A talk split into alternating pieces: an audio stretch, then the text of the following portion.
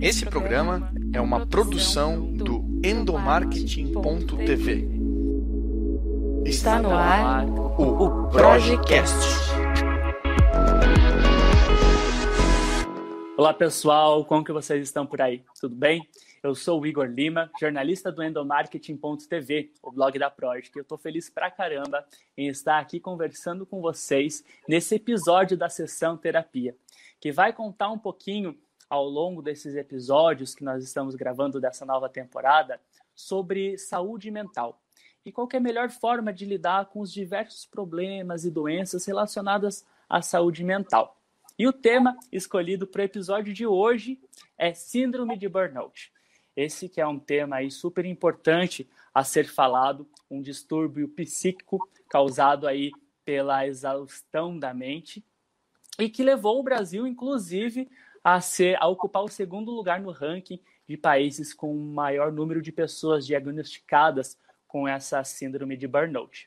Mas eu não estou sozinho nessa. Eu trouxe duas convidadas incríveis aqui para bater esse papo conosco, para a gente não levar soluções prontas ou alguma coisa do tipo, mas para a gente trocar uma ideia, para você ver que você não está sozinho nessa, que tem muito mais pessoas em volta aí do mundo com problemas parecidos com os seus e que no final desse bate-papo você tenha um direcionamento ou se sinta mais confortável em ligar, é, em lidar com esse tipo de problema, tá bom? Bem, deixa eu apresentar minhas convidadas então. Aqui a gente tem a Atena Nadi, ela é psicóloga, mentora e especialista em carreira. Ela atualmente mora, gente, olha como a gente está chique. Ela mora em Israel e aí abriu um espacinho na sua agenda para conversar com a gente aqui no Brasil e atua aí no mundo corporativo há mais de 20 anos na área de tecnologia com a psicoterapia. Então, Atena, seja muito bem-vinda e muito obrigado. Ah, muito obrigada, é um prazer estar aqui. E também conversa com a gente a Roberta Caruzzi. Ela é uma ex-publicitária paulistana, autora do livro No Limite do Estresse. E ela participa da nossa conversa compartilhando um pouquinho sua história de 25 anos no mercado de trabalho, interrompidos aí pela síndrome de burnout, o que fez com que ela tivesse algumas visões diferentes sobre a vida dela e tivesse e, e deu alguns direcionamentos também diferentes para sua carreira e que a gente vai descobrir ao longo desse bate-papo. Seja muito bem-vinda, Roberta. Obrigada, eu agradeço muito o convite. A sensação da gente descobrir que não é só com a gente é um alívio maravilhoso. Eu espero que as pessoas que possam se identificar sintam essa, esse alívio. Com certeza. Bem, e durante a primeira temporada da sessão terapia, que nós lançamos, essa série de reportagens em relação à saúde mental durante a quarentena, uh, um dos pontos que fez com que a gente desenvolvesse essa série era justamente para a gente compartilhar histórias é, com e ser realmente um bate-papo que a gente pudesse trazer histórias de pessoas que estão passando pelo mesmo pelo mesmo tipo de situação ou situações parecidas e que a gente conseguisse dar um, um alívio de alguma forma ou até, até um direcionamento para para a pessoa tratar esse assunto. É, eu queria começar esse bate-papo e não tem uma forma melhor do que começar esse bate-papo, senão é, com a sua história, Roberta. Você, como eu comentei aí no, na sua apresentação, você é uma ex-publicitária. Então, eu queria que você contasse para a gente o porquê desse ex-publicitária e como que foi a sua história até você chegar aí a descobrir que estava passando pela síndrome de burnout. É, bom, eu, eu entrei na faculdade com um objetivo específico de ser redatora publicitária, eu sempre tive esse sonho, e foi o que eu fui a vida inteira. Fui redatora e depois fui planejamento, mas em agência de, de marketing promocional, os dois cargos se misturam um pouco. É, algumas coisas sempre contaram é, vantagem para mim, como o fato de eu ser muito rápida, como o fato de eu me dedicar e me comprometer com o trabalho de uma maneira assim considerada acima da média. E eu sempre achei que eu estava arrasando porque eu trabalhava numa coisa que eu gostava, que eu era boa, eu era reconhecida por isso, e eu tinha pontos fortes que eram, que eram valorizados no mercado. E eu, sinceramente, não entendi o que estava acontecendo quando começaram os primeiros sintomas, por dois motivos. Primeiro, porque são sintomas que se diluem no dia a dia. Né? Todo mundo está cansado, todo mundo está estressado, todo, todo mundo está correndo, todo mundo precisa acreditar que isso é normal. Então, na hora que você começa os primeiros sintomas, não tem por que você acreditar que está acontecendo alguma coisa fora do normal com você. E segundo, eu perdi minha linha do raciocínio, porque eu falei que eram dois motivos. Sim, e segundo, porque eu nunca tinha ouvido falar em burnout na minha vida. Eu nunca tinha ouvido falar nessa palavra. Eu não sabia que existia uma síndrome de esgotamento profissional. Tanto que o que aconteceu foi o seguinte: eu estava trabalhando aparentemente sem maiores problemas, fazendo meu treino de corrida, minha academia, cursos e trabalhando na agência muitas horas por dia. E aí eu tive um treco, aparentemente do nada. Eu estava jantando com uma amiga, eu passei muito mal, e a partir desse dia eu comecei com um nível de fadiga que eu mal ficava em pé. Hoje, olhando para trás, eu consigo entender quando a coisa começou, os primeiros sintomas, mas a gente não tem essa orientação, principalmente sei lá, seis anos atrás. Então, eu não sabia o que estava acontecendo, nem que estava acontecendo alguma coisa que eu precisasse prestar atenção. Quando eu tive esse treco, eu demorei do dia do treco até eu ter o diagnóstico três anos. Eu fiquei três anos com uma fadiga absurdamente alta, sem conseguir fazer literalmente nada por muitos meses, depois muitíssimo pouco nos outros meses três anos, eu fui em pelo menos 15 especialistas top e todos me falavam que eu não tinha nada. Que eu não tinha nada, que era coisa da minha cabeça. É, teve momentos bem baixos para mim de comparações ou comentários ou risadas ou humilhações até que a gente passa no consultório do médico que não está preparado para tratar uma pessoa com burnout. E depois de três anos eu consegui finalmente encontrar é, uma explicação porque eu estava sentindo, é, que, sentindo que fizesse sentido. É, o que eu falava para o médico fazia sentido que ele respondia para mim também. E foi aí que eu comecei a ser tratada corretamente e a sentir melhora e estabilidade em algumas coisas. Quando você entende o que acontece, só aí você pode começar a melhorar. Porque até então você continua se estressando, falando, gente, como assim eu não tenho nada? Olha como eu estou me sentindo você fica perdido, desesperado, desamparado, achando que você está ficando maluco, e isso estressa muito mais do que qualquer coisa que você possa ter passado antes no mercado de trabalho, né? Com certeza. E aí, depois desse período, você saiu da agência e escreveu um livro, é isso? É, na verdade, eu saí da agência três dias antes do dia do treco. Eu não estava gostando da agência que eu estava trabalhando. E eu tinha tido o que eu considero um pré-burnout, não sei se isso é um termo que eu estou usando corretamente, mas eu considero um pré-burnout. Eu tive depressão, é, eu, eu fiquei assim, sem nenhuma perspectiva, eu tinha uma sensação de impotência muito grande. Eu trabalhei numa agência que quebrou minha alma, e a partir dali eu, eu, eu entrei em depressão. Eu tive um período que eu fiquei perdida, sem saber o que fazer e tal. Então, quando eu saí da agência, eu achei que eu estava super bem. Passou três dias, eu tive esse treco. Passou três anos, eu tive o diagnóstico.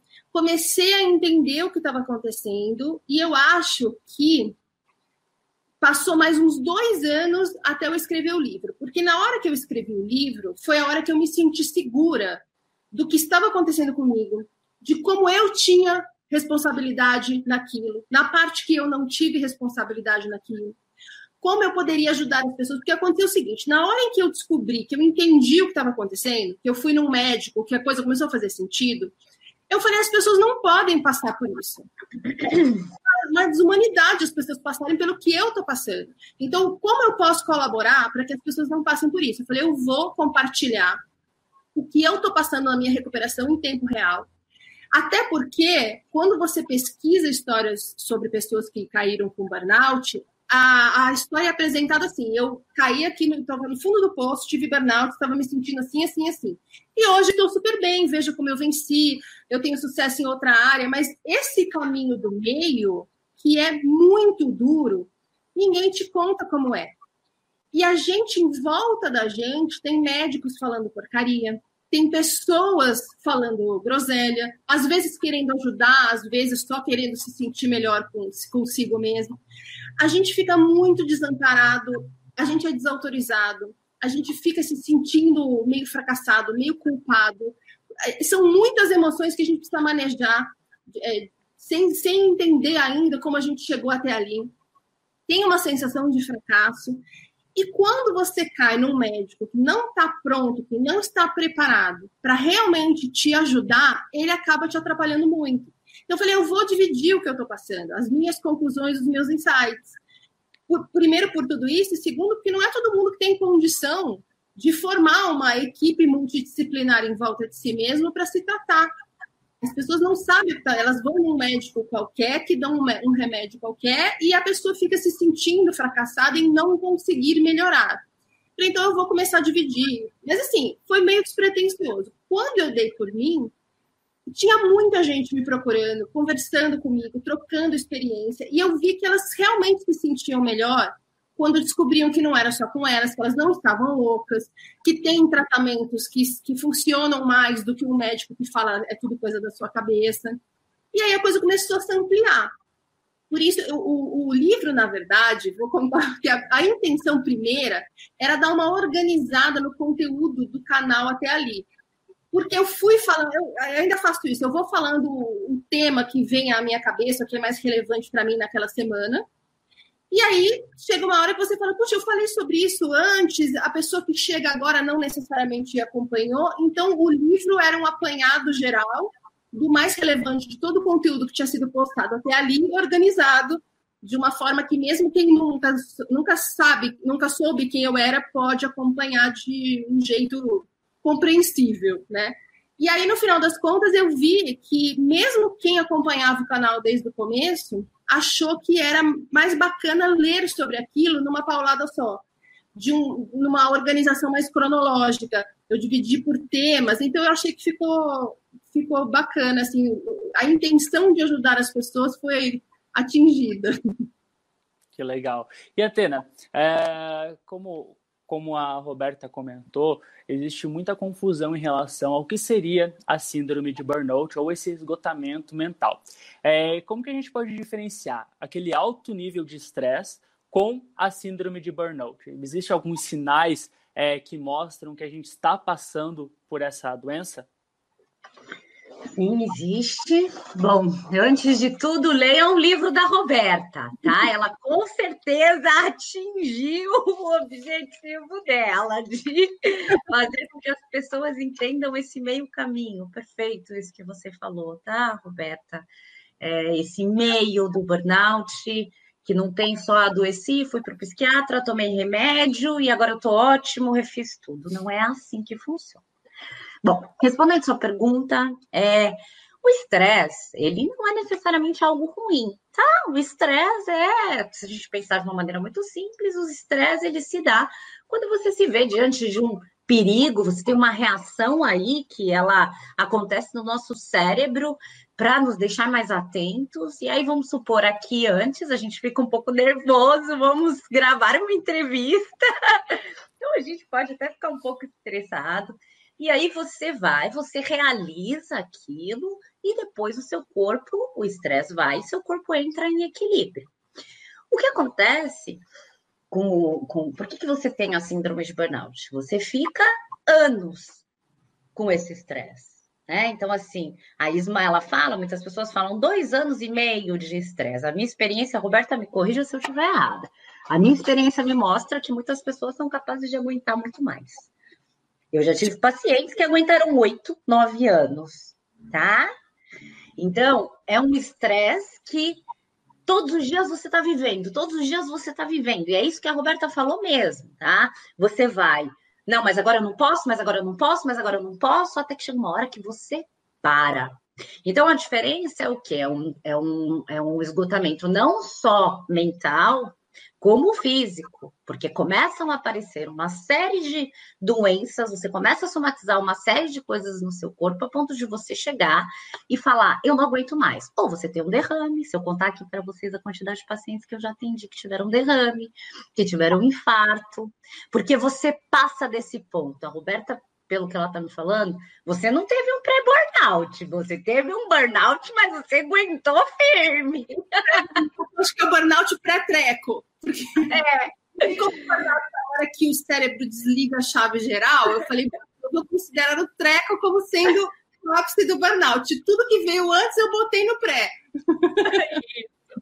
e o que, que acontece nesse momento, Roberta? Muitas pessoas, elas saem do trabalho, isso é muito comum, tá? Elas conseguem, por exemplo, ir para o médico e pedir licença. E aí elas vão entregar o atestado e elas não conseguem entregar o atestado. Acabou, burnout, queimou, até o último, a última gota, queimou, ela não consegue, ela não consegue mais um dia para o trabalho. Então, a diferença do estresse e do burnout é que o estresse, o seu corpo volta para o equilíbrio. O burnout, a síndrome de burnout, você ficou submetido tanto tempo, tanto tempo, tanto tempo a esse estresse, que chega uma hora que você tem o prego que a Roberta falou. Ou acontece isso que eu disse, a ponto de você não aguentar mais um dia, ou você sai do trabalho, ou você acha que você está bem, ou você começa um tratamento e de repente você desaba. Ah, então o estresse ele é bom quando ele volta o nosso corpo para o equilíbrio. Agora esse, e aí só complementando isso que você me perguntou, a gente vive numa sociedade, a Roberta fala muito sobre isso no livro dela, a gente vive numa sociedade que está dizendo o tempo inteiro o que para gente?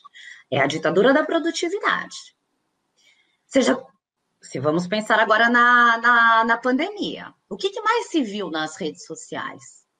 Seja resiliente, seja criativo, tenha inteligência emocional, tenha rotina, crie planilhas, crie horários, faça isso com seus filhos e as famílias Doriana, todo mundo postando que é, tá todo mundo feliz, criando. Nossa, olha que família boa, pintando com as crianças. E as pessoas estão ali trabalhando 12, 14, 16 horas porque elas estão em casas. E a Roberta fala também no livro dela que é bonito. É bonito no Brasil, você dizer que você trabalha 14, 16 horas e que ah, você vai ser um homem de sucesso. Aqui em Israel, por exemplo, se você trabalhar 14, 16 horas, vão te questionar. Por que você está trabalhando tanto? Tem uma é. que explica isso, né? Eu lembro que eu vi uma. Desculpa te interromper, mas eu vi uma entrevista do Pedro Cardoso, logo depois que ele tinha mudado para Portugal. E ele falou um negócio que ele falou assim que ele percebeu isso claramente quando ele chegou lá. A gente aqui no Brasil mora num país há décadas, não estou falando do governo atual, há décadas nós vivemos num país que o governo não te dá nada e o que ele puder, ele tira. Então a gente é criado desde que nasce para que você tenha um, vamos dizer, um, um radar, ao, vendo onde você pode ter uma oportunidade, onde você possa passar pelas pessoas, porque se você não passar na frente das pessoas, se você não fizer tudo o que tiver ao seu alcance para conseguir o que você acha que deve ser seu, outro vai pegar. É contra a lei da abundância. Então, para você ter, outro precisa não ter. E é por isso que a gente anda na rua e as pessoas estão se jogando na frente do carro para atravessar, elas não podem esperar cinco segundos. Então, quando você vai crescendo no meio dessa cultura, você aprende que o seu valor vem pela sua produção. Você só tem um valor se você estiver ativo. Você só é importante se você for insubstituível. E se você só é insubstituível se você der a sua vida por aquele trabalho. Porque senão você pode perder aquele emprego, você vai ficar sem nada. E estar sem nada faz com que você seja julgado como uma pessoa que fracassou na vida. Existem padrões que a sociedade meio que coloca como uma obrigatoriedade para você. Você precisa ter um relacionamento estável, você precisa ter um emprego que te dê um cargo X com um salário X, que você possa obter coisas para mostrar para as pessoas que você chegou lá. Então, a coisa que mais acontece é quando você chegar ao burnout, você ser chamado de fracassado e se sentir assim. É como se você não tivesse dado conta de ser adulto. E, ao mesmo tempo, as pessoas que estão à sua volta, elas precisam desesperadamente acreditar que vale a pena o que elas estão fazendo, porque elas também estão infelizes, também estão doentes, também estão estressadas, elas também estão com uma sensação de que elas não estão dando conta e que não sabem como fazer para sair dali. Quando elas veem você caído, elas precisam apontar a sua fraqueza para que elas se sintam um pouco melhores com elas mesmas. Uma negação e a gente dá muito valor ao julgamento dos outros. Então, na hora que você cai e se sente fracassado, as pessoas falam: "Ah, você fracassou". Você fala: "Meu Deus, eu não eu não dei conta de ser adulto". E isso te estressa mais. Então, é sempre uma soma de coisas que são consideradas normais. Então, o, o, eu tenho um capítulo do livro inteiro dedicado ao assédio moral. Eu descobri que eu sofri assédio, eu e todo mundo, nas agências, depois que eu saí. Depois que eu já tive o treco, que eu comecei a entender o que estava acontecendo. Porque aquilo é normal. É normal você receber um job sexta-feira, às sete da noite, para entregar segunda às nove. E o fim de semana inteiro. O que você vai fazer no fim de semana? Aí todo mundo dá check-in no Facebook, que está na agência, porque isso faz com que você pareça importante. E a coisa vai sendo vendida como normal. Você se incomodar com isso já faz você parecer fraco. Entendeu? Então eu trabalhava de 18 a 20 horas por dia. Eu tinha dia que eu chegava na agência segunda e voltava quarta para casa, achando que era normal, todo mundo faz isso. Então, assim, se eu estou achando ruim, é porque eu não aguento tranco. Então, essa cultura que mata a gente e vai empurrando para o burnout. Porque o estresse é o quê? É a soma do cansaço com o medo. Então, enquanto todo mundo está falando, todo mundo está cansado, você acha que você está cansado. Você não entendeu que você está estressado. Sim, é realmente isso, né, Roberta? Até, até existe essa ideia de criar a imagem do, do profissional super-herói, super resiliente e que, que consegue se adaptar a tudo. E, e é normal, eu acho que mais do que normal, é necessário a gente assumir as nossas fraquezas, a gente mostrar que a gente não está bem, acenar, ei galera, não estou bem aqui, vocês podem me dar um tempo? Isso aí não faz mal a ninguém, inclusive ajuda muito é, a melhorar. Quando você está numa cultura em que você precisa passar por cima do outro para conseguir o que é seu, na hora em que você fala, gente, me dá um tempo, alguém vai falar, opa, ela pediu um tempo e pula no seu lugar. Então eu não posso. As pessoas têm medo de tirar férias, gente. As pessoas têm medo, eu vou tirar férias quando eu voltar, será que eu vou estar tá lá? E aí a pessoa fica desesperada de férias, checando o WhatsApp, respondendo coisa. Em agência é muito comum você estar tá viajando fora do país e aí você recebe uma mensagem acha um computador que eu preciso que você veja esse projeto hoje. Ou você pode voltar uma semana antes, porque vai entrar uma concorrência. É normal. E se você fala não, você fica queimado. Você precisa falar assim. Então vem essa sensação de impotência. Eu não, não tenho o que eu possa fazer para evitar estar nessa situação. Eu estou dentro de uma cultura, minha empresa está dentro dessa cultura, eu estou dentro dessa empresa. Se eu sair dessa é igual na outra, então fica muito complicado. E essa sensação de impotência que é o fator mais estressante que você tem dentro desse, desse cansaço com esse medo. Aí começa a entrar a, a somar o cansaço com o medo com a culpa. E é aí que você entra no processo de burnout. Com certeza. Atena, existe alguma maneira para que a gente não se auto-sabote, digamos assim? Não sei se esse seria o termo correto, mas existem algumas boas práticas que possam conduzir melhor o nosso comportamento diante dessas situações aí de, de assédio moral e de situações onde você precisa assumir a, a, a ideia de que aqui, aquela necessidade sua em ter uma folga, em ter um intervalo, de ter um tempo de lazer, não se torne uma culpa, e sim uma necessidade para alívio mental? Uhum. É, uma coisa que é muito comum quando alguém adoece, tá? É o quê? É a culpa, né?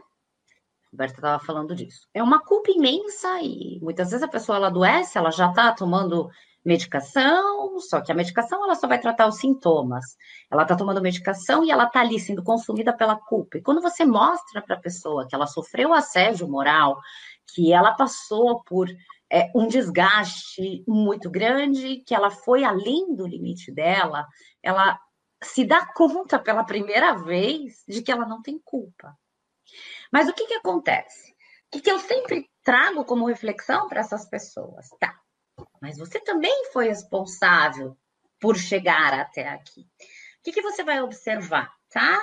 É, em, em pessoas que desenvolvem um burnout. Roberta, por favor, se não for, tá?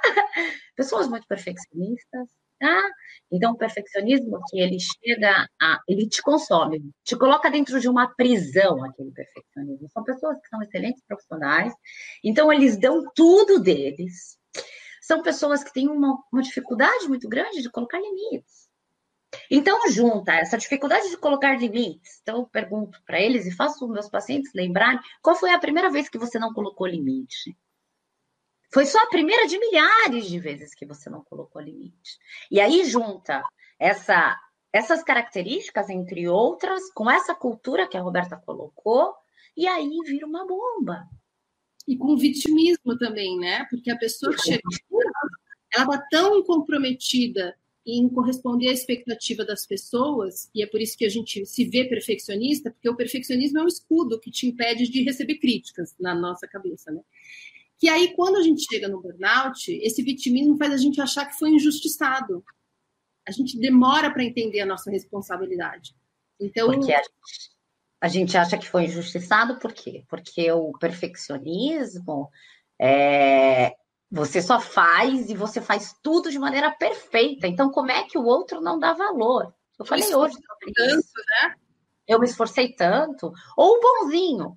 O bonzinho que quer sempre agradar. Então, ele está sempre olhando para fora, para o outro, porque o outro vai pensar. Então, é, quando o outro não reconhece, ele se sente frustrado. Nossa, mas eu dei tudo de mim. Então, essa, essa mentalidade, né? De comigo as coisas não dão certo, as pessoas não são justas. E tudo que acontece é falar assim: olha aí, falei. Então, assim, a primeira dica que eu dou é, até fiz um vídeo sobre isso hoje. Que, qual que é a primeira dica? Quem é o seu chefe? Como que funciona a cultura da sua empresa? Porque se vier isso lá de cima, dificilmente vai mudar. Se vier dali da microliderança, da microgerência, se você mudar, pode ser que o outro mude, tá? Agora, se você está numa cultura que é tóxica, que ela funciona desse jeitinho que a Roberta falou, exatamente, que se você sair de férias, alguém vai pegar seu lugar, você fica persecutório todo o tempo se defendendo. Olha a fonte de estresse, é como se você tivesse um leão todos os dias que você tem que ficar olhando o tempo inteiro, que, que eu aqui, aqui, aqui, aqui, aqui. E você tá liberando cortisol no seu corpo e tá liberando todos os hormônios de estresse no seu corpo de noite. Aí você chega à noite em casa, você não consegue dormir porque você tá pensando em tudo isso. Aí você toma uma medicação para dormir. E aí tá lá, a noite inteira seu cérebro trabalhando. Aí vem o pânico, aí vem todas as, as doenças psicossomáticas. Então, primeiro de tudo, você está numa empresa em que você está vendo que você está adoecendo, que as enxaquecas está se entupindo de relaxante muscular, você já começou a tomar medicação para dormir, tudo seu não funciona direito, é gastrite, é isso, é aquilo. Para e pensa, bom, eu estou numa empresa altamente tóxica, existe alguma chance disso aqui mudar? Não, não existe. Então vamos lá, eu tenho um chefe que é muito difícil, ou eu tenho um chefe psicopata, por exemplo. Leiam O Inimigo Mora ao Lado, da doutora Ana Maria Beatriz, dos psicopatas, tá? Então, assim, é primeiro identificar com quem você trabalha. E depois identificar como é você. Porque às vezes as pessoas vão mudando só de nome. Os personagens são os mesmos. Você se comporta assim. É um, é, é, um, é um padrão na sua vida. Você dá tudo de você. E aí, mais uma vez, gente, eu falo isso porque a Roberta falou tudo no livro dela. Mais uma vez, a Roberta falou uma coisa fantástica no livro, que o burnout, ele é uma oportunidade de você rever tudo isso. De você rever essa maneira de ser. De você rever o que você quer para a sua vida. Então, ficar atento ao aonde isso vai me levar. E parar de negar que tá, seu corpo está te dando sinais. Está te dando sinais. E não assustando, mas isso pode te levar a algo mais grave. A Roberta poderia ter tido um derrame. É, eu... ela não tivesse saído da agência três dias antes. É, não, eu acho, assim, eu, uh, é uma coisa muito difícil de fazer, mas que em algum momento do processo de recuperação a gente consegue fazer isso com uma facilidade que hoje, para quem esteja ouvindo, pode parecer meio gratiluz da minha parte, mas confie em mim. Que é a gente entender que o burnout não é um castigo, não é um azar, não está sofrendo bullying de Deus. O burnout é uma oportunidade. Se eu não tivesse tido burnout, eu ia morrer com um AVC antes dos 50. Eu tenho entre amigos e conhecidos de agência sete pessoas que morreram em dois anos. Quer dizer, seis. Uma ficou com muita sequela de, de, de um AVC gente que teve infarto. Isso, os que morreram, ou perto disso. E os que tiveram síndrome do pânico e os que entraram em depressão, gente, é muita gente. E mesmo assim, a gente considera que o normal, que a maioria das pessoas está bem, está, é a grande minoria. E só complementando o negócio que a gente estava falando do funcionamento do corpo, porque eu acho que isso é uma coisa fundamental para a gente entender e que a gente só entende também mais para frente no processo. Nem a Atena estava falando. Quando a gente tem uma situação de estresse, o corpo altera uma série de funções para que a gente esteja pronto para fugir ou para lutar, para que a gente sobreviva àquele perigo, ameaça, risco, emergência. Passou a situação, tudo volta a funcionar normalmente no corpo. Quando você, quando esse medo, essa sensação de que você está correndo um perigo, um risco, e você está numa situação de emergência, é o tempo todo, então, quando você está com medo de perder o seu emprego, do que as pessoas podem achar do seu desempenho, que você está com síndrome de impostor, que você tem medo de ficar sem grana, de você tem medo de perder o emprego e ser julgado na sua casa, na sua família, com seus amigos, de ficar sem emprego e a crise e a pandemia. Quando tudo te dá medo, essas funções alteradas do corpo estão full time alteradas. E depois de um tempo, elas simplesmente não voltam sozinhas. E você pode estar numa praia deserta com o Keanu Reeves ou Angelina Jolie, se você preferir, que você vai reagir a qualquer coisa como se você estivesse no meio da guerra. E você fica sem entender porque, mas você continua reagindo como se você estivesse no meio da guerra. Porque o corpo não consegue mais fazer isso voltar sozinho. E esse é o grande problema de quando a gente começa a se tratar. É entender que a gente escolheu ter um estilo de vida baseado no medo. A nossa motivação é o medo há muitos anos. Para que você consiga se recuperar de um burnout, você precisa mudar o seu estilo de vida completamente. Que é o que a Atena estava falando. Você precisa fazer, aprender a fazer novas escolhas, a lidar com pressões, cobranças, críticas sua e dos outros de uma outra maneira a entender que as suas verdades valem mais do que a opinião dos outros. Você precisa reaprender a lidar com o mundo adulto. E aí é aí que cai a ficha. É quando a gente começa a fazer isso, só aí que você entende a sua responsabilidade. Porque a gente passa, ah, foi culpa minha, ah, não, não, foi culpa da empresa, não tive culpa nenhuma. E num terceiro momento você fala, pera, então não foi culpa de ninguém, mas teve responsabilidade de todo mundo. Então, a gente vai começando a entender ao longo do processo. Pode ser que agora alguém que esteja caminhando para o burnout não consiga, por exemplo, identificar é, como ela poderia sair de, por exemplo, eu identifico que eu estou num ambiente tóxico, mas a possibilidade de eu sair desse ambiente dá tanto medo. Por quê? Porque o corpo aprendeu a pensar sob estresse. E o que, que o estresse ensina o corpo a fazer? A focar no medo, no risco, no que pode te trazer algum tipo de dano, no que, no que ofereça risco para a sua vida. Então você só consegue focar no ruim. E quando você só consegue focar no ruim, você não entende que tem o bom. Então, às vezes, você identifica que você está num ambiente tóxico e você não consegue entender como sair daquilo. Então, na hora que você identifica, procura ajuda procura uma terapia, porque é a terapia que vai fazer com que você comece a entender que tem saída, que tem caminho, que tem opção, mesmo que agora você não esteja conseguindo ver. Uma excelente colocação. É importante. E, inclusive, uh, falar sobre saúde mental ainda existe muito tabu para falar sobre saúde mental, justamente pela falta de conhecimento das pessoas em relação a isso. E aí eu queria trazer é, direcionar essa conversa agora para um olhar que não seja o, o, eu, seja o outro, né? É, no sentido de como que a gente pode lidar com a pessoa que está passando pela síndrome de burnout. Eu assisti alguns vídeos no, no, no seu canal, Roberta, que você falava justamente isso. É, o que, que as pessoas não devem falar para as pessoas que estão passando por, por síndrome de burnout. Porque quando a gente vê uma pessoa com a fragilidade e, e com problemas de saúde mental, até não por maldade, mas eu acredito que seja por falta de conhecimento mesmo, que a gente acaba soltando umas frases ou tendo alguns comportamentos que, em vez de ajudarem, eles vão piorar. E eu queria que você relatasse um pouquinho, é, no seu caso, como que foi lidar com essa, com essa situação a partir do momento que você identificou que você estava ali é, com, com problemas de saúde mental, com a síndrome de burnout, como foi você lidar com esse tipo de situação e com a rejeição dos colegas de trabalho? Na verdade, eu não estava presente no ambiente de trabalho, né? Porque quando eu tive o treco, eu já estava, eu tinha saído da agência com a intenção de me tornar frila, mas não consegui nem. Porque eu falei, eu vou tirar uma semana de férias. E aí, no meio da semana, eu tive o treco, né?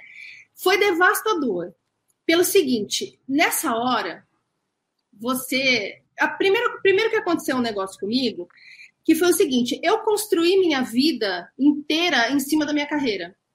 Porque foi uma forma, e isso eu só entendi depois, de eu não precisar lidar com o que eu achava difícil lidar. Então, eu enterrei minha vida pessoal e foquei na parte profissional, porque veio muito fácil para mim. Entendeu? Então, eu via resultados, eu estava me achando super maravilhosa e as pessoas me reconhecendo e valorizando, e eu não precisava lidar com o que eu tinha dificuldade. Então, na hora em que eu me vi impossibilitada de trabalhar e de continuar a carreira, quem era eu? Então, teve esse momento que parece que você foi pisar no chão e tiraram o chão. Você não sabe quem você é. Você, a, a, gente constrói uma identidade em cima do cartão de visita, que é um negócio que você só percebe na hora que você não tem mais isso entendeu? Eu não era mais a Roberta da agência tal, eu não era mais a diretora de planejamento, não sei da onde. Quem que eu era? Então já começa daí. E você tem essa sensação de cair no vazio em meio a comentários. Então aí você começa a perceber os seus amigos que na verdade tinham algum interesse em estar do seu lado por conta da própria carreira. Aí você tem os amigos de décadas, às vezes, que te conhecem intimamente, mas que escolhem, de alguma maneira, entender que você pirou, que você tá doido, que você é desequilibrado. Param de falar com você ou fazem comentários horrorosos. Você tem a sua própria família que te rotula de preguiçoso, de fresco, de fresco, de mimizento porque não entendem que você realmente possa estar passando por uma coisa que te impede de trabalhar. Eles acham que você achou uma desculpa para se encostar, que você é preguiçoso. Entendeu? Então aí você junta a psicofobia que existe com essa cultura de você só ser alguém de valor se você estiver na ativa produzindo. Senão, você não tem meio termo. Ou você é um cara vencedor ou você é um fracassado. Então você vai direto de um ponto para o outro sem saber o que está acontecendo. E aí você tem os médicos que falam absurdos, riem de sintomas. Teve um médico que me comparou com a hemorroida dele. É nesse nível. Então você fica completamente desamparado e você começa a achar que você realmente está desequilibrado e não está querendo aceitar. Então, faz parte do processo de burnout e quando você passa esse horror, você olha para trás e fala: putz, isso foi legal. Você aprender o seu próprio valor. Você conseguir discernir quem quer te ajudar e quem só não quer aceitar as próprias falhas. Porque os amigos verdadeiros, eles continuam do seu lado. Mesmo que eles não saibam o que fazer nem o que falar, eles continuam do seu lado. Aí tem o segundo grupo de pessoas que tentam ajudar, mas o preconceito que elas têm a, a falta de, de ser bem resolvido delas fala tão alto que elas só conseguem te criticar, te colocar para baixo, te humilhar. E elas entram em campeonato de drama. O campeonato de drama é quando você diminui o sofrimento do outro. Ah, você não sabe, aconteceu tal coisa, eu não consigo dormir. Ah, eu também não consigo dormir. Eu, eu cheguei a ouvir muitas vezes pessoas falando assim: ai, que inveja, você acorda tarde. Só que eu conseguia pegar no sono às 8 da manhã. Aí eu dormia até às 11, passava o dia inteiro sem força e eu ouvia que a minha vida era boa, que a pessoa estava com inveja, porque eu acordava a hora que eu queria. Então é uma coisa muito esmagadora. Muito esmagadora. E a conclusão que a gente tira daí é que as pessoas querem te ver bem, mas não melhor do que elas. Então precisa, precisa tomar muito cuidado quando você precisa entender o que está acontecendo em volta de você. E esse é um aprendizado valioso do burnout. Você aprender o que você é, você ter certeza do que você está sentindo e fazer com que isso seja mais forte do que a opinião dos outros. Então, quando a gente começa a ouvir essas críticas e isso machuca, é porque em algum lugar da gente a gente acredita nisso. Então, você começa a entrar em contato à força com tudo que você tentou esconder de você mesmo nos anos anteriores. Então é muito complicado, mas é assim, é, é um tratamento de choque. Quando você consegue passar essa parte, você olha para trás e aí você começa a entender. Que bom que eu estou tendo um burnout. Porque se não fosse isso, eu ia ficar infeliz por resto da vida. E quais foram assim as frases e situações assim que mais te marcaram nesse período de que você estava passando por situações difíceis, em um processo de construção de melhoria, né? Você estava em um processo de melhoria. Quais frases assim eram gatilhos para você nesse momento? Olha, eu ainda faz seis anos que eu tive o treco, eu ainda sonho que eu estou trabalhando e preciso virar à noite. Eu falo, gente, pelo amor de Deus, e eu, eu acordo numa angústia, porque na minha cabeça eu estou, olha só, eu acordo, hoje aconteceu isso, eu acordo e eu falo, bom, eu estou indo trabalhar na agência todos os dias, mas eu não estou recebendo salário porque eu tenho fadiga. Então eu acho que eu vou ligar para falar que eu não estou. Então você imagina o tamanho do, do trauma que é para mim eu ter tido que virar noites e noites e noites a fio. E eu ouço até hoje as pessoas falando, mas por que você não pega um frila? Eu falo, gente, eu não vou mais trabalhar nisso, eu não quero trabalhar nisso, porque eu entendi que não existe uma outra forma de trabalhar. E esse não é o meu ritmo mas as pessoas me cobram. É, e quando elas perguntam se eu não vou pegar um frila, isso é uma coisa que eu ainda lido mal. Eu ainda fico com raiva da pessoa, eu ainda fico tentando entender o que está por trás desse comentário. Então, é, todo mundo que chega a um burnout tem sintoma de síndrome, como é que chama, de estresse pós-traumático. Porque a gente acha que trauma é só um negócio que a gente ficou correndo um risco de vida, mas é tudo que faz com que a sua integridade, você acha que sua integridade possa correr um risco. Então, as pessoas não entendem isso como trauma. Então, os piores para mim são que você não pega um frila, é, ainda recebo comentários de que que bom que eu posso acordar a qualquer hora, eu queria ter muito é, essa. Eu tenho inveja de você porque eu preciso acordar e trabalhar. E eu sempre falo, eu troco com você, não tem problema. É, eu tive uma fase que eu não podia andar muito, porque o meu sistema de alerta era acionado. Então, se eu fosse até a esquina a pé, eu não dormia à noite. E aí eu ouvia que, na verdade, eu estava com medo de fazer alguma atividade física. Eu até hoje me pergunto, mas você não vai na academia? Como é, as pessoas criticam as minhas escolhas em relação ao meu tratamento como se eu não tivesse sarado ainda, porque eu não aceito um tratamento tradicional, por exemplo. Então eu ouço muito, não é melhor sendo um médico de verdade, como se eu estivesse indo num pajé. E coisas do tipo assim, é, como é que você mantém seu padrão de vida? Se você não está trabalhando, como é que você paga as contas, sendo que eu não estou pedindo para ninguém pagar minhas contas em momento nenhum? Então, são, são os questionamentos que todos nós escutamos, que não leva nada a lugar nenhum, e parece que a pessoa só está criticando, ela não está tentando entender ela na verdade está te julgando. Ela está deixando claro para você que ela acha que você não sarou ainda porque você não quer, que você não aceita, talvez porque ela não entenda, não sei. E da parte dos médicos, é, teve alguns momentos, é, como por exemplo, eu lembro que a minha visão ficava muito turva. E aí eu ia no médico e ele falava assim, mas você tem mais de 40 anos, e ria, ria, ha, ha, ha, ha. E aí você fica, sabe, completamente desamparado. Esse médico que me comparou com a hemorroida foi, foi o ponto mais baixo do meu tratamento, porque eu cheguei com um exame que mostrava que eu estava com a desautonomia toda fora de controle. Ele olhou por meio segundo e falou: Não, você não tem desautonomia, você não tem nada. E aí começou a me comparar com a hemorroida. O que, que ele quis dizer com isso? Que era uma angústia que eu tinha, alguma coisa que me fazia mal psicologicamente na minha vida, e que o, todos os sintomas eram justificados por isso. Então, a hemorroida em questão é porque ele teve por 20 anos e só sarou quando ele se separou da mulher dele. Então, é assim, é um nível de compreensão quase cruel que as pessoas fazem questão de passar para você. É uma forma de te criticar Porque o que é entendido pela maioria é, é frescura, é mimimi, você está fazendo drama, você é preguiçoso.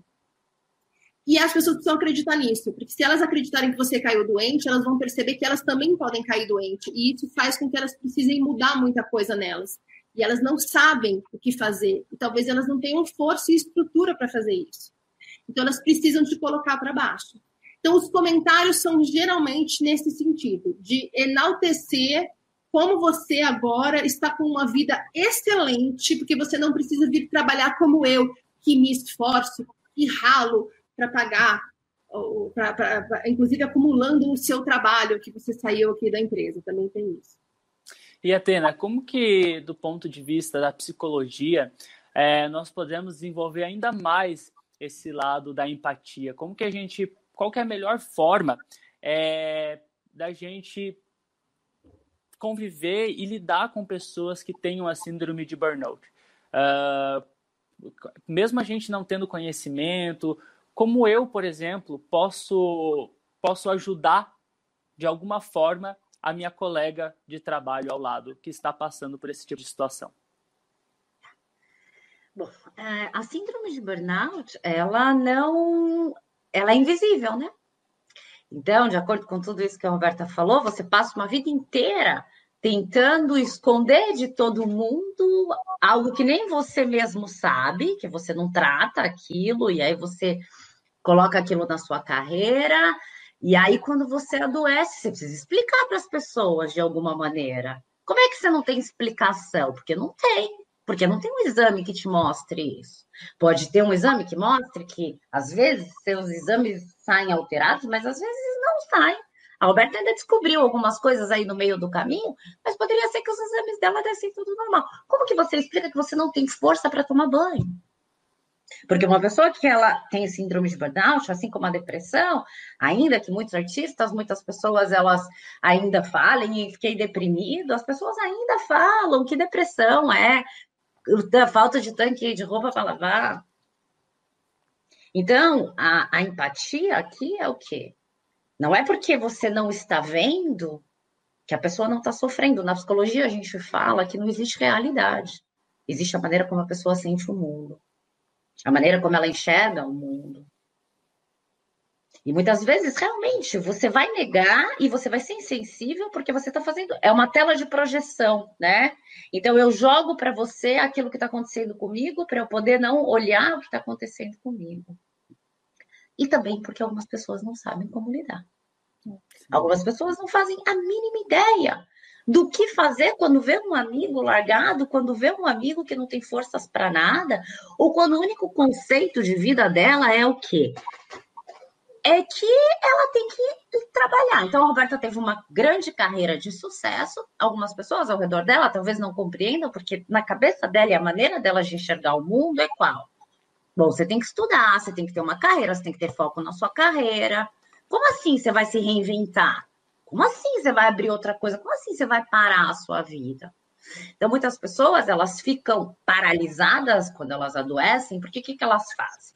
Outra coisa, respeitar o que o outro escolhe para se tratar.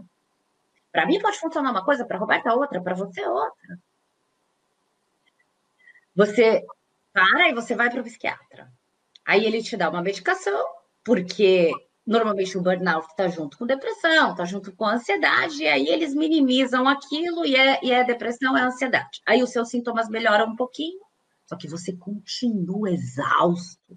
Você não tem força para viver, você não tem força para nada. E aí você fica visitando, eu falo, emocionalmente aquele lugar todos os dias. Então, quando a Roberta sonha até hoje, é por quê? Porque emocionalmente, às vezes, ainda ela vai lá. Você já parou de ir fisicamente, mas tem pessoas que ficam todos os dias acordando e indo para a empresa. Por quê? Porque elas não conseguem ver a vida delas de outra maneira. Tá bom, não é aquela empresa, mas posso encontrar uma outra empresa igual, né? E não se dão conta de que isso não serve mais para você. Com certeza. Sim, né? Porque às vezes a gente acha que não, não, não serve mais para a gente e é o fim do mundo, e não é. Exato. Então, o que fazer? A empatia é o quê? É muito difícil, tá na moda falar de empatia, né? Mas é muito difícil você olhar com o coração do outro. Você olhar, por exemplo, a Roberta chegar, não como psicóloga, mas a Roberta chegar como amiga e contar. Eu tô, tô sentindo isso, eu não tenho força para nada. E ó, Roberta, como é que eu posso te ajudar? É, exatamente. Eu acho que a pessoa que ouve, eu acho que a melhor forma de, de, de ajudar uma pessoa que está chegando no burnout é você acreditar nela. Só de acreditar nela, você já vai estar ajudando mais do que você imagina. E também ter na mente que só você só consegue ajudar quem quer ser ajudado. Então não pode ficar forçando uma barra, porque a pessoa já está se sentindo cobrada. Quando você força a barra, é, que cada um tem seu ritmo, e tem uma questão de, de ritmo também quem chega a um burnout. A gente geralmente está vivendo no ritmo dos outros, não é o nosso. A gente está tentando se encaixar num emprego, é, num trabalho ou num relacionamento que não é exatamente como a gente é. A gente precisa se encolher um pouco, se encaixar de um outro jeito. Então a gente já está se sentindo cobrado. A gente não tem uma referência de como é fazer as coisas de uma outra forma, porque muito provavelmente isso veio desde a sua infância. Você veio aprendendo com a sua família, é, com o seu desempenho, na comparação com os seus irmãos, não sei, a, a lidar com as coisas daquela forma. Então, às vezes, tem uma, uma sensação de que para eu me ajudar, se eu procurar uma ajuda, eu vou precisar mudar o que eu sou, eu não sei ser de outro jeito. Então, tudo isso quando você força a pessoa a procurar uma ajuda quando ela não está pronta ou quando o medo é muito grande, você, na verdade, está contribuindo para ela aumentar o estresse na vida dela. Exatamente. Falar, né? Não julgar. E tem mais uma coisa: cada pessoa, quando ela adoece, por exemplo, muitas vezes, aquela pessoa ela precisa o quê? Sair dos sintomas. Porque ela não ter força para fazer nada e ela está profundamente deprimida, pode fazer com que ela não consiga pensar, ela não consiga, não consiga raciocinar. Então, muitas pessoas podem ficar ali oito meses, um ano, é, ali naquele estado de inércia. Por quê? Porque ela, dentro dela, porque o, a burnout é um pane né, no seu corpo. É, é. Como se estivesse, na verdade, organizando tudo isso. Ah. Com certeza. Com, com certeza. Bem, gente, Caminhando aí para o final do nosso bate-papo, ao longo dessa conversa, a gente chegou a mencionar em alguns momentos é, o termo ambiente tóxico, que é, aquele, que é aquele cenário de empresa onde tem um assédio moral, onde tem aquela cobrança é, excessiva por resultados, não só a autocobrança, mas também o julgamento dos outros em relação ao seu desempenho, enfim, N motivos que constroem aí um ambiente propício a ser desenvolvido a síndrome de burnout. E para caminhar aí para o final dessa nossa conversa, eu queria perguntar para ti, Atena, é, quais são os pilares básicos para a construção de um ambiente corporativo que, que seja saudável para os colaboradores? Existem alguns princípios básicos para que as pessoas responsáveis pela gestão de pessoas, os líderes e CEOs, é, construam dentro do seu ambiente corporativo um, um clima bacana para que seja evitado a síndrome de burnout? Com certeza. E eu acredito, sendo otimista, tá? Eu acredito que as empresas elas estão caminhando para isso, porque cada vez mais as pessoas elas estão exigindo mais qualidade de vida, mais humanização dentro das empresas. Então, a primeira coisa de tudo é o que? É ser humano, coisa que muitas empresas não são, tá? E tem uma cultura que vem desde lá de cima, desde a presidência da empresa, que aquele colaborador ele é uma pessoa, essa coisa de é, a liderança horizontal, né? Quase uma utopia hoje as startups têm, que você não tem aquela coisa da hierarquia, né? Algumas empresas já começaram a colocar isso em prática, porque as empresas estão percebendo que, que muitas pessoas estão adoecendo,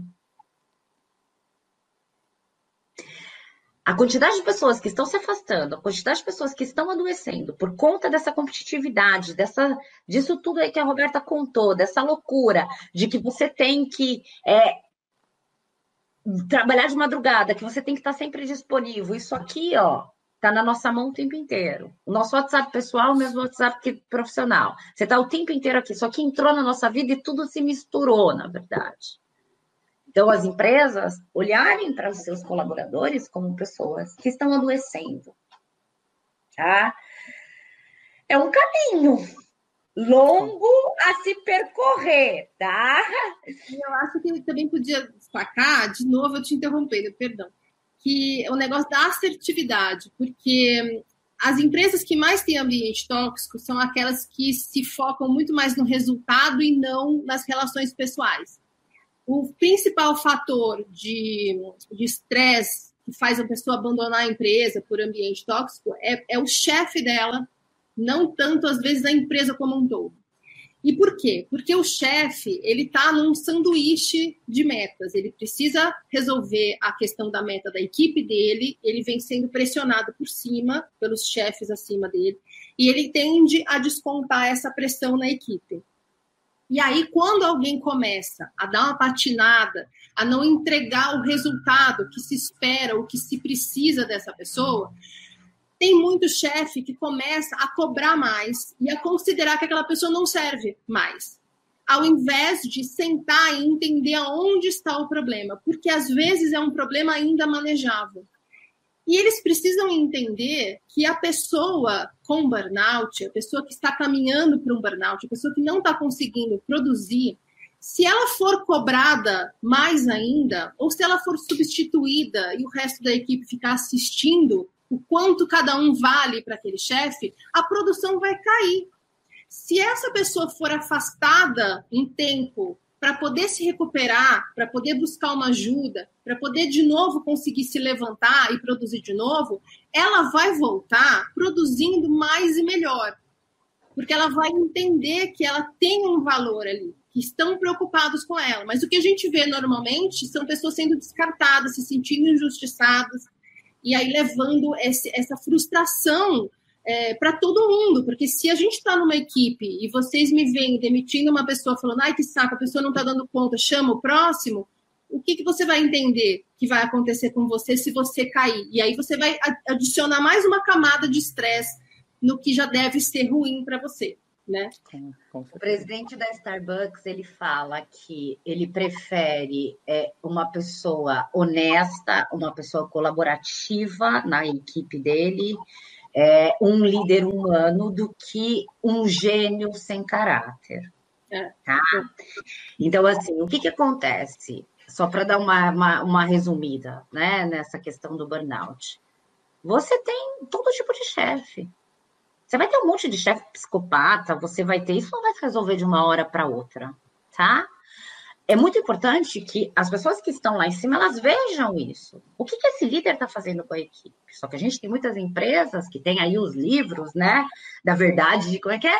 A verdade é Ai, sei lá, esses slogans aí desses caras que falam, acorde quatro horas da manhã, super... trabalho os outros, trabalho enquanto é, é uma verdade aí que é a verdade nua e crua, que você chega para a pessoa e você fala para ela, você é um sei lá o quê, né? Ah, você trabalha com não sei o quê, sabe? E aí isso vai fazer com que a pessoa vá se motivar, tem livro. Tá? Então, as empresas aqui é, é o quê? Que tipo de empresa você quer? Você quer essa empresa? Se você tem essa, essa mentalidade de que, que a Roberta estava falando, de resultado, resultado, resultado, você não vai estar nem aí para os seus funcionários. Você só vai se dar conta do prejuízo que você teve quando toda uma equipe sua adoecer. E aí aqui eu deixo uma dica, tá? Você vê estressado, estressado, estressado, estressado, por N motivos, tá? Porque você tem alguma insegurança na sua vida profissional, porque você não consegue olhar para você e reconhecer o bom profissional que você é. Porque a Roberta, por exemplo, contou o quanto que ela era boa naquilo que ela fazia, ela dedicou a vida dela à carreira dela. Então ela tinha que ter esse olhar para ela e falar: Meu, eu sou muito boa e eu não vou admitir isso. Porque esse não é o único lugar do mundo que existe para trabalhar. Então, primeira coisa é o quê? Você vem de um estresse muito grande, olhar para você mesmo e falar: Eu sou um bom profissional. Eu não tenho que passar por isso. Eu não tenho que atender ninguém de madrugada. Eu não tenho que fazer isso. Você quer estar no mundo corporativo? Você que estiver ouvindo a gente, ok, você pode estar. Mas você tem que colocar limites, porque senão você vai adoecer. Porque não tem quem não adoeça, quem não coloque limites.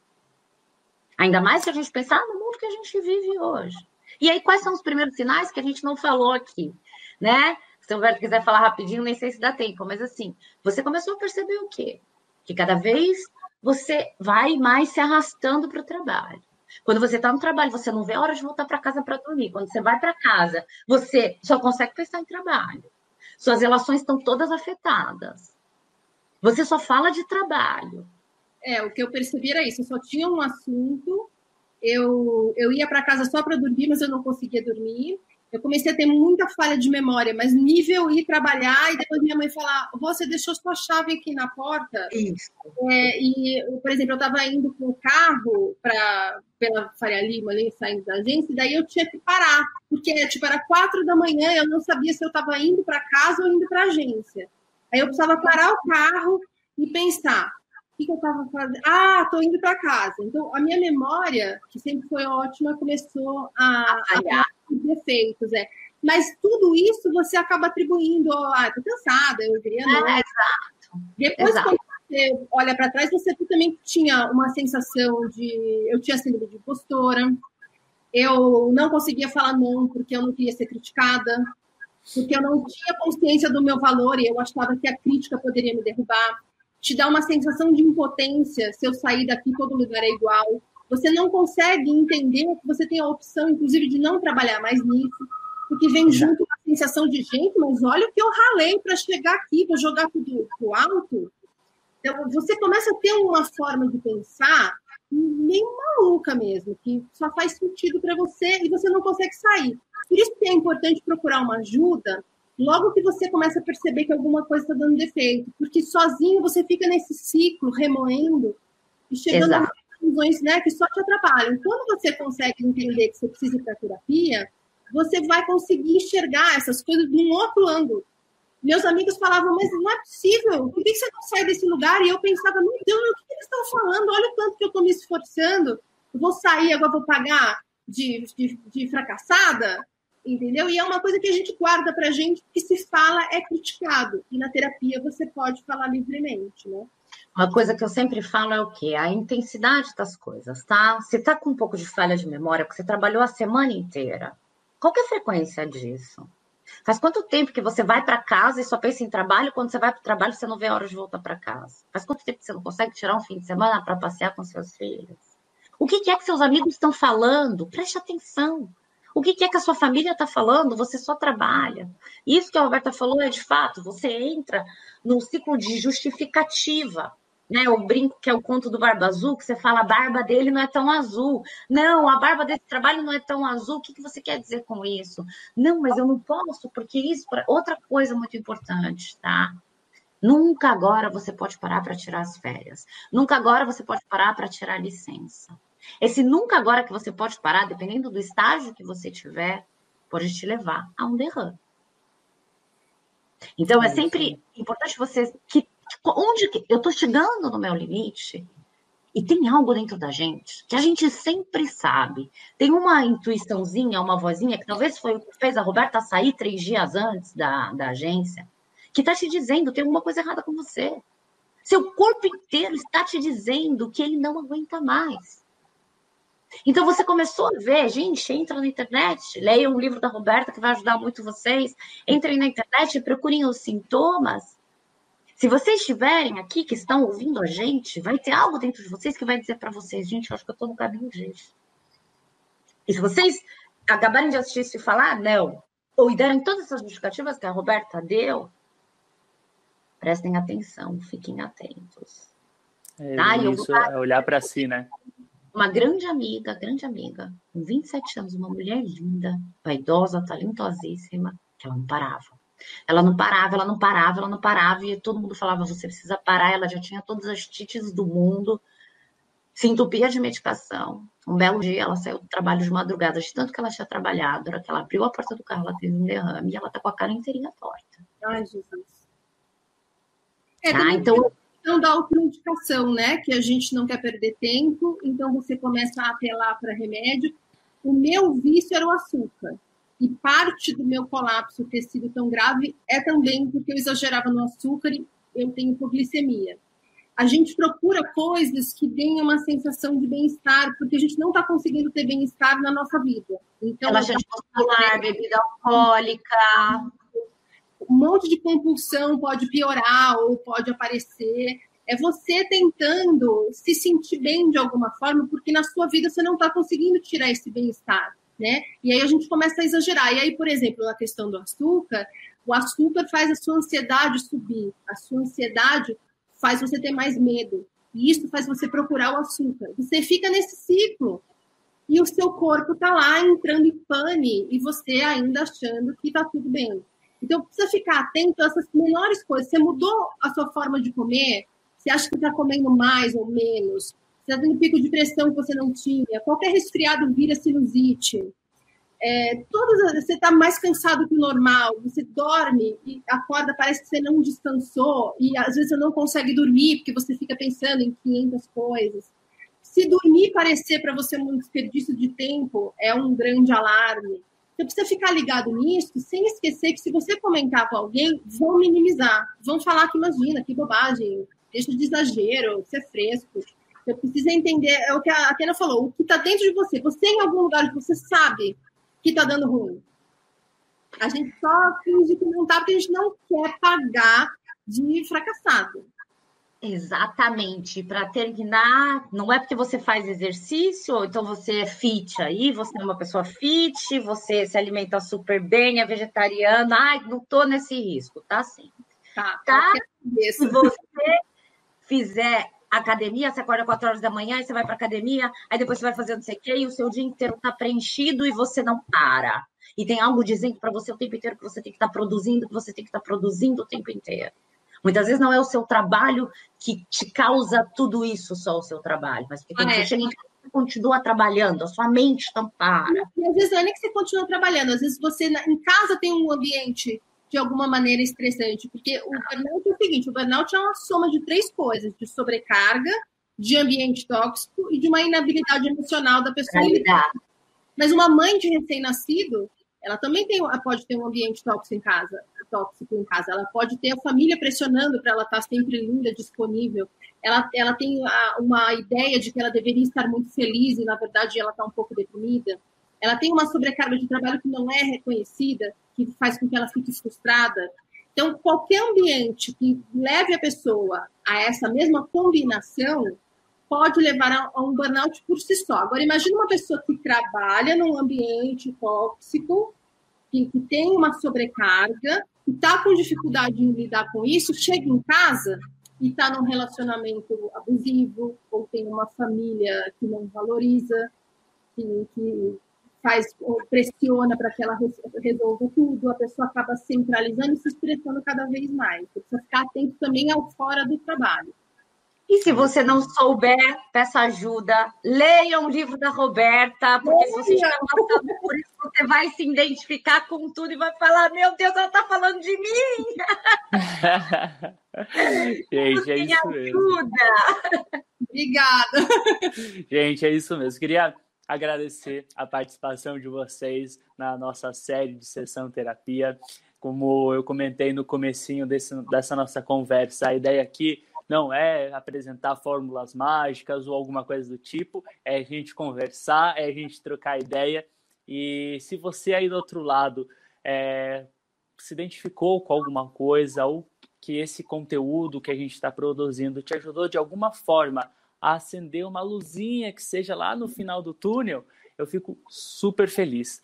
E quero abrir espaço agora para as nossas convidadas aí compartilharem tanto a gente falou, né, dos conteúdos que são produzidos tanto pela Atena quanto pela Roberta, não só pelo no livro, mas também no canal do YouTube. Então o espaço fica aberto aí para caso as pessoas queiram conhecer um pouquinho mais sobre vocês, sobre o trabalho de vocês, como que elas fazem para te achar. Vamos começar pela Roberta. É, eu, tô, eu tenho um canal no YouTube que se chama No Limite do Estresse, que é o nome do livro. E a pessoa nem para trazer um livro para fazer um merchandising, né, gente? Esqueci, tá? aqui, eu tenho aqui no celular, né? e no Instagram também, o arroba é no limite do estresse. está espelhado no Facebook, mas eu foco ali no Instagram. No Instagram tem conteúdo todo dia e no YouTube eu coloco normalmente um vídeo semanal e um vídeo mais curtinho do Instagram que eu puxo para lá também. Eu vou compartilhando a minha recuperação. Olha lá, gente, este é o livro. Atena, melhor assessora de imprensa, gente. então, no Limite do é o nome do livro, você vai encontrar em várias livrarias. Lá na bio do Instagram tem o link. No Instagram. Tem forma Kindle para ler e-book. Temos, temos formatos. É uma beleza isso. Show de bola. E para as pessoas te acompanharem, acompanhar seu trabalho também, Atena, como que elas fazem? Eu sei que eu, pelo menos, conheci o seu trabalho através do LinkedIn, né?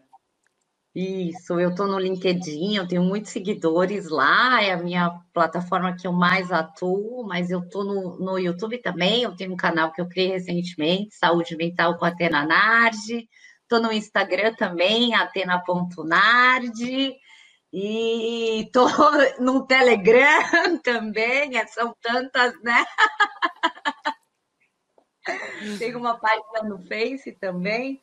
E assim, eu falo muito sobre saúde mental, de uma maneira que as pessoas possam compreender, que não usando termos que só nós, psicólogos, ou quem faz terapia há muito tempo, entende. Eu falo sobre dificuldades do mundo corporativo, por exemplo, sobre colocar limites, sobre identificar quando você está numa relação tóxica, a hora de pedir ajuda, a hora de parar, tá? Eu tenho uma agenda um pouco assim, tô quase sem muito horário na minha agenda, porque eu tenho a questão do fuso também, mas eu atendo pela Vitude no Brasil. Ah, e tem meus contatos, inbox, fiquem à vontade.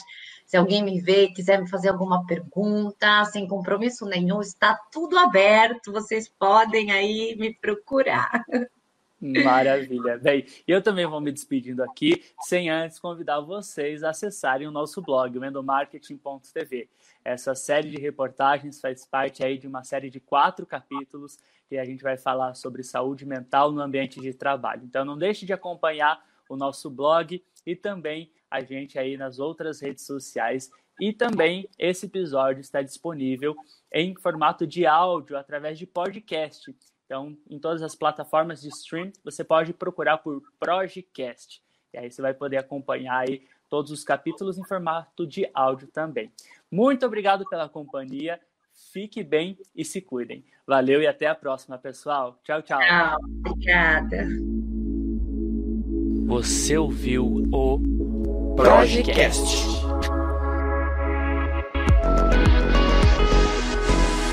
Produção e edição Igor Lima.